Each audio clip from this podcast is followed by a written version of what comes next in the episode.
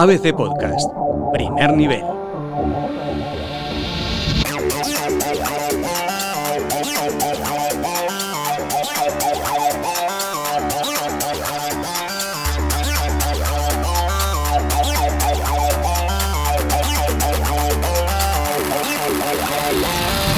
¿Qué tal? Bienvenidos a ABC Primer Nivel, el podcast de videojuegos, que en su tercer episodio va a servir para despedir este 2019. Obviamente tenemos que hacer un resumen de lo mejor del año en el mundo del gaming.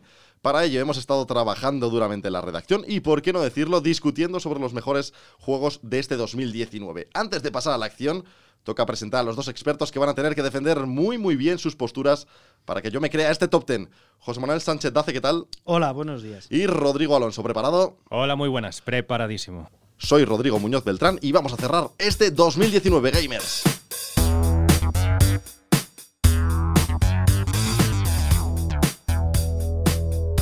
Bueno, bueno, os adelantaba antes que habíamos discutido largo y tendido sobre la lista de los 10 mejores juegos del año.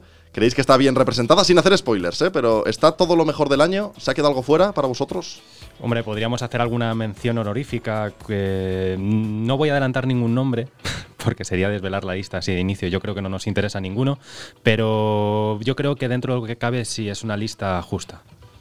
Muy difícil elegir lo mejor del año cuando tocas muchos palos, son géneros muy distintos y además pues siempre te quedas de lado y siempre te queda la duda sobre todo en incorporar juegos de corte independiente. Bueno, yo Sí. creo que más o menos es lo más representativo del año. Exactamente. Al final, eh, lo que pasa con los videojuegos es muy similar al cine, a los libros. Quiero decir, lo que es bueno para uno no tiene por qué serlo para el otro. Bueno, pues vamos a presentar ya esta lista. Vamos con el número 10. En el puesto número 10, Overwatch.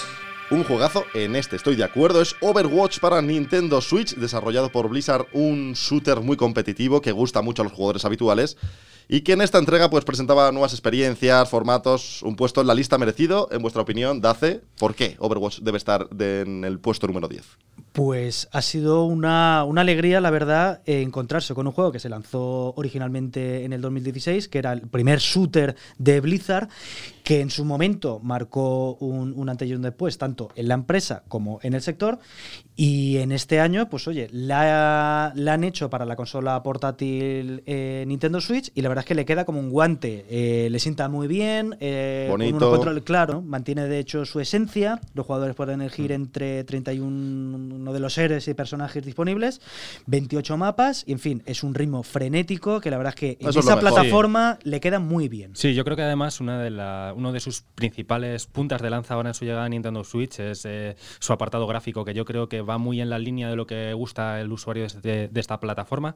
Eh, y luego también, pues un poco en la misma línea de lo que decía mi compañero, eh, una jugabilidad online que probablemente sea la más fresca de los últimos años. Ese puesto número 10 para Overwatch. Seguimos con el número 9. En el puesto número 9, Luigi's Mansion 3. De este juego ya hablamos en el primer episodio de ABC Primer Nivel. Se trata de Luigi's Mansion 3 para Nintendo Switch también. Divertido, colorido, misterioso.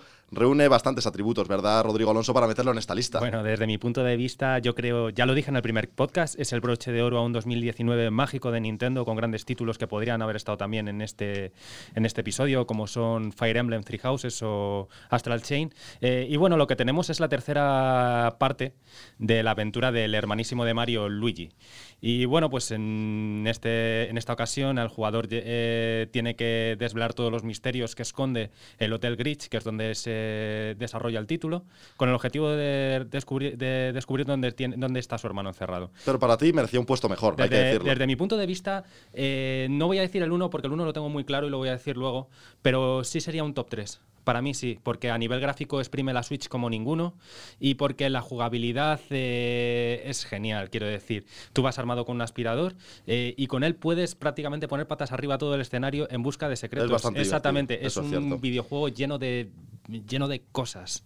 Lo que pasa es que al final de- del juego, la verdad es que pierde un poco el encanto. eh, son niveles mucho más o, me- o más accesibles. eh, no es tan sorprendente como al principio. Pero bueno, Bueno, deja un buen sabor de boca. Para mí, para mí no. Para mí, sinceramente, yo creo que es, tiene un rango eh, de dificultad muy bien medido y, y cada una de las plantas de- en las que se divide el hotel es completamente diferente a la anterior. Y a mí, sinceramente, me ha resultado muy entretenido descubrir cada una de ellas. Bueno, escalamos ya hasta el puesto número 8.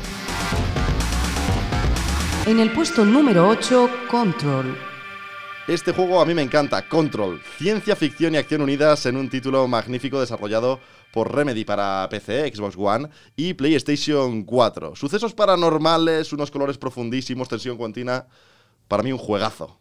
Ha sido uno, uno de los mejores juegos del año, a mi parecer, y además uno de los tapados. Uno de los tapados que a lo mejor venía pues un poco con dudas, con, con, con incertidumbres de no saber cómo iba a funcionar. y Sí, porque en las previas no hablábamos Claro, y es un juego que la verdad es que, ha- yo- en mi parecer, yo creo que ha sorprendido mucho a la comunidad. Eh, viene de los eh, creadores de Alan Wake o Max Payne y son estudios en que al final hacen juegos extraños, raros, pero bueno, la verdad es que ha conseguido una fórmula, claro, Sí. ha conseguido una fórmula en la que se juega mucho con la verticalidad, con las habilidades del personaje, eh, tiene mucho de suspense, un- unos gráficos pues un poco psicodélicos y la verdad es que tiene mm, mucho empaque, carácter, distinción y es uno de los mejores yo creo que del año. Yo no sé, ¿tú crees que últimamente ha estado muy...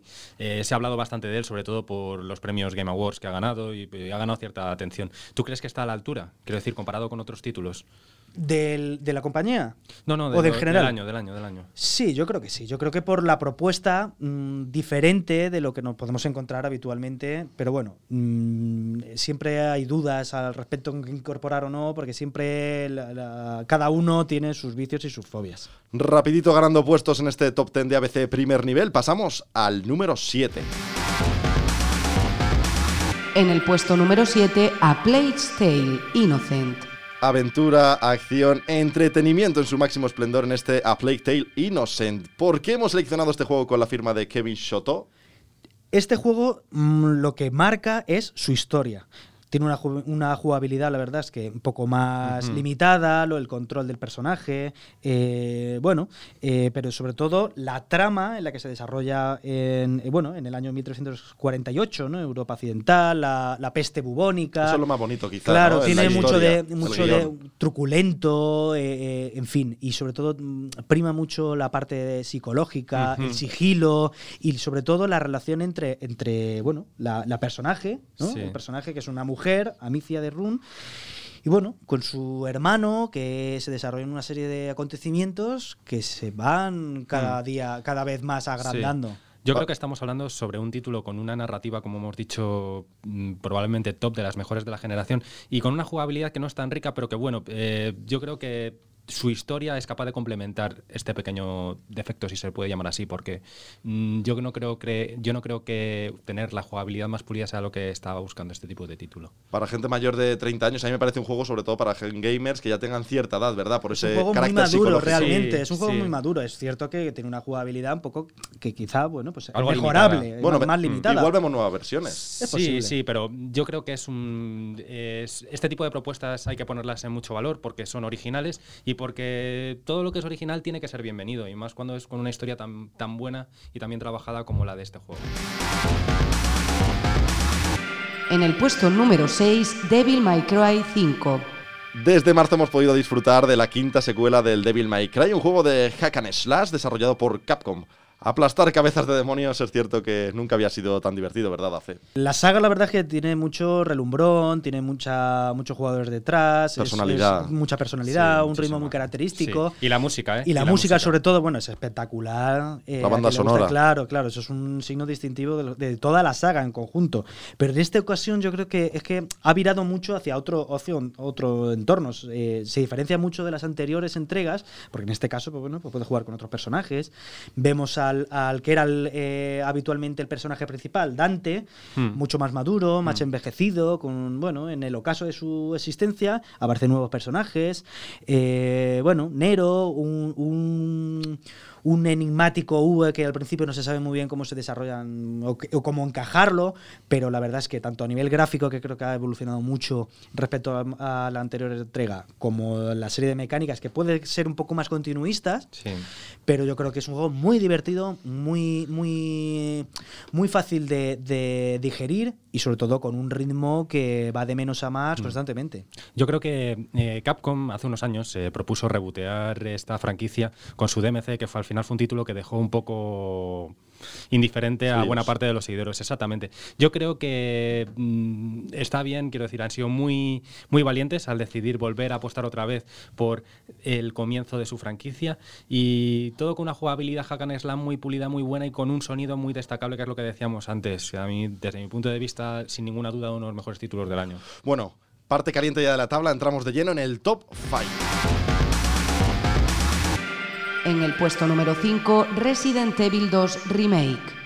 No sé cuántos años llevo jugando a esta saga Resident Evil y tengo que decir una cosa. Es el único juego que me ha asustado realmente hasta levantarme de la silla. De hecho, me acuerdo a finales de los 90, creo que salió de los primeros, una noche vieja irme corriendo a casa del miedo que tenía Sí. después de haber jugado con los amigos. Le ha pasado a mucha gente. Y esta nueva entrega de Capcom merece estar en esta lista. Yo creo que Sí. es- ha sido justo, ¿verdad, Rodrigo? Sí, sin ninguna duda. Yo creo que posiblemente, si hiciésemos una encuesta entre los jugadores, nos dirían que este es el mejor juego del año.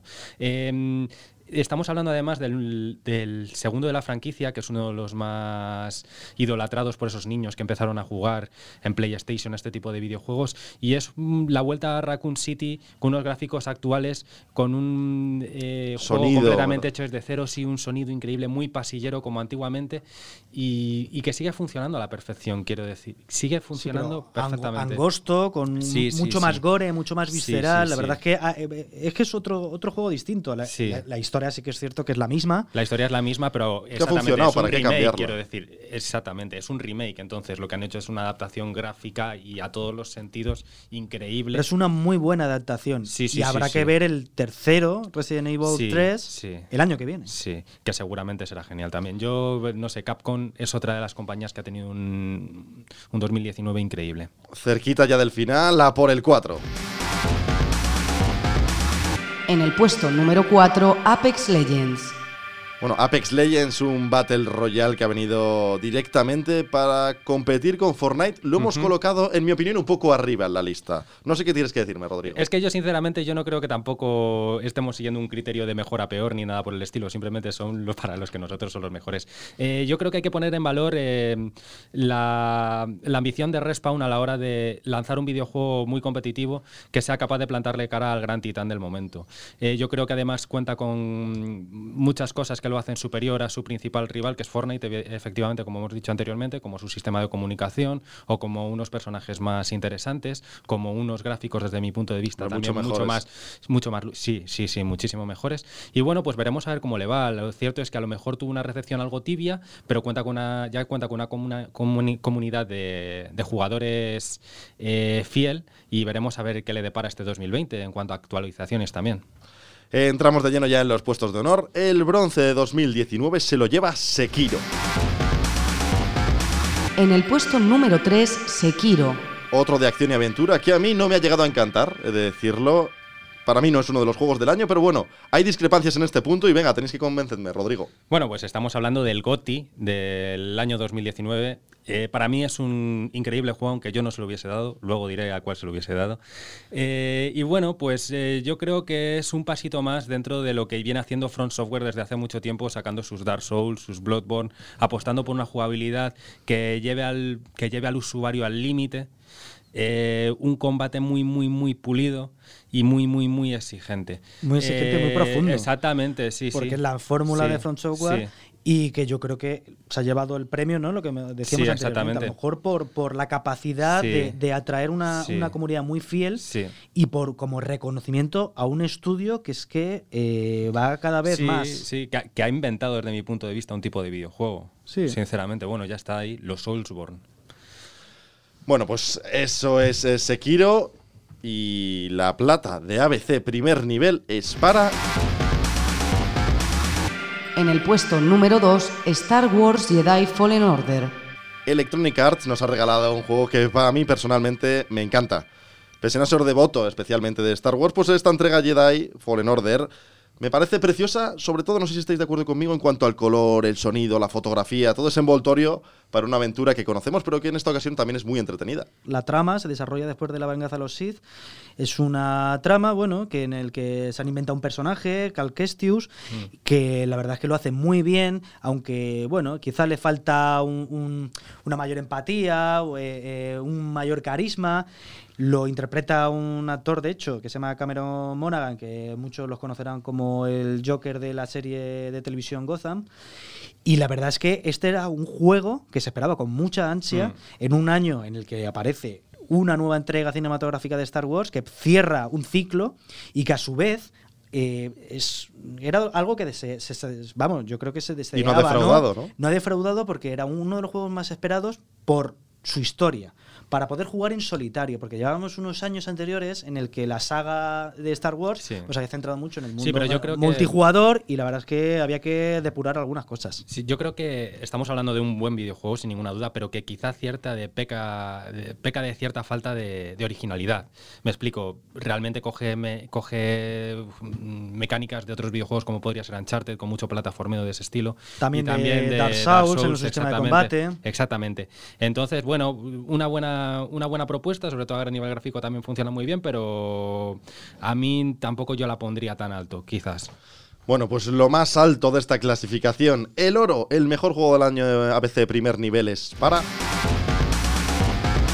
En el puesto número 1, Death Stranding. Kojima Productions ha creado esta obra maestra. Aquí sí hemos estado todos de acuerdo en la redacción. Un mundo abierto, repleto de acción, aventuras que regala al jugador, pues una experiencia inolvidable, completa en su inmenso mapa. Tiene todo prácticamente lo que se demanda en un videojuego de acción. El líder, ¿verdad?, del año, Rodrigo. Bueno, yo creo que faltan muertes y faltan tiros para muchos. Pero al margen de eso, yo creo que Hideo Kojima ha desarrollado un juego completamente nuevo. Algo que no se había visto nunca. Eh, y bueno, pues eh, la aventura, ya sabemos, unos Estados Unidos eh, distópicos, absolutamente fraccionados, casi al borde de la extinción, y un, y un repartidor de paquetes que se encarga de, re- de reconectar to- todo ese territorio, todo ese vasto territorio. Claro, pero debajo de una. En eso sí que estoy de acuerdo con Rodrigo, la verdad, porque debajo de esa capa de simulación de, o simulador de globo, ¿no? De un Sí. rider ahí que lleva paquetes de aquí para allá, Sí. La verdad es que se siente la, la- la pesadez y, y- y lo di- y la dificultad sí, de la sí, carga. sí. Es que es una historia tan distinta, ¿verdad? Y Es sobre es todo tiene mucha trascendencia. Habla de, de conflictos y, y- y- y momentos y debates actuales y Mm, demás. Pero mm. es cierto, bueno, Sí. que a nivel de jugabilidad, pues a veces mm, puede parecer un poco denso, en fin, Yo algo creo- repetitivo en creo- algunas ocasiones. Pero al menos original Hmm. es. Sí, y para mí repetitivo tampoco, porque yo, por ejemplo, he disfrutado mucho desplazándome. Yo hablaba con unos compañeros hace un tiempo que me iba a decir que caminar podía ser divertido. Pues en este caso no cabe la menor duda. Yo creo que a nivel narrativo funciona muy bien, juega mucho con los sentimientos del jugador, eh, un final apoteósico. Y bueno, pues la verdad uno de esos videojuegos, yo lo decía también hace, un- hace unos días, que te dejan vacío. Que después cuando los terminas, realmente pasas unos días sin saber a qué jugar. Que lo único que quieres es volver a meter otra vez el disco de Death Stranding en la consola. Y yo creo que ese, eso es lo mejor que se, le puede, que se puede decir de cualquier obra cultural, ya sea un videojuego, un libro o una película. A ver, si, a ver si vuelve, seguro que habrá una secuela, ¿verdad? Este juego mejorada en Bueno, todos los sentidos. Ya veremos. Se quedan algunos títulos fuera que para mí me han gustado mucho. Se quedan fuera algunos títulos que a mí personalmente pues me han gustado mucho. Por ejemplo, el español Blasphemous, Call of Duty Modern Warfare, que a vosotros nos ha encantado. Pero bueno, eh, ¿alguno que hubierais metido personalmente, Rodrigo? Rápido, una pincelada. que yo hubiese metido eh, seguramente Judgment y Semu 3 más por lo que significa. ¿Dace? A lo ¿Quién mejor se te ha quedado fuera? Borderlands 3, eh, algo de corte más independiente, ¿no? Baba Sí, You, una cosa sí, así. Sí, no sé. Bloodstone- Blood- eh, Bloodstain, Bloodstain, perdón, también podría haber estado. Estos son algunos de los juegos que, con nuestra humilde opinión, han marcado el 2019, los 10 mejores y algunos de los que se han quedado fuera. Así llegamos al final de este tercer episodio de ABC Primer Nivel. Aprovechamos para desearles unas felices fiestas y un próspero año 2020. Volvemos ya la primera semana del nuevo curso con más juego, más noticias, análisis, debate, más gaming en definitiva aquí en ABC Primer Nivel.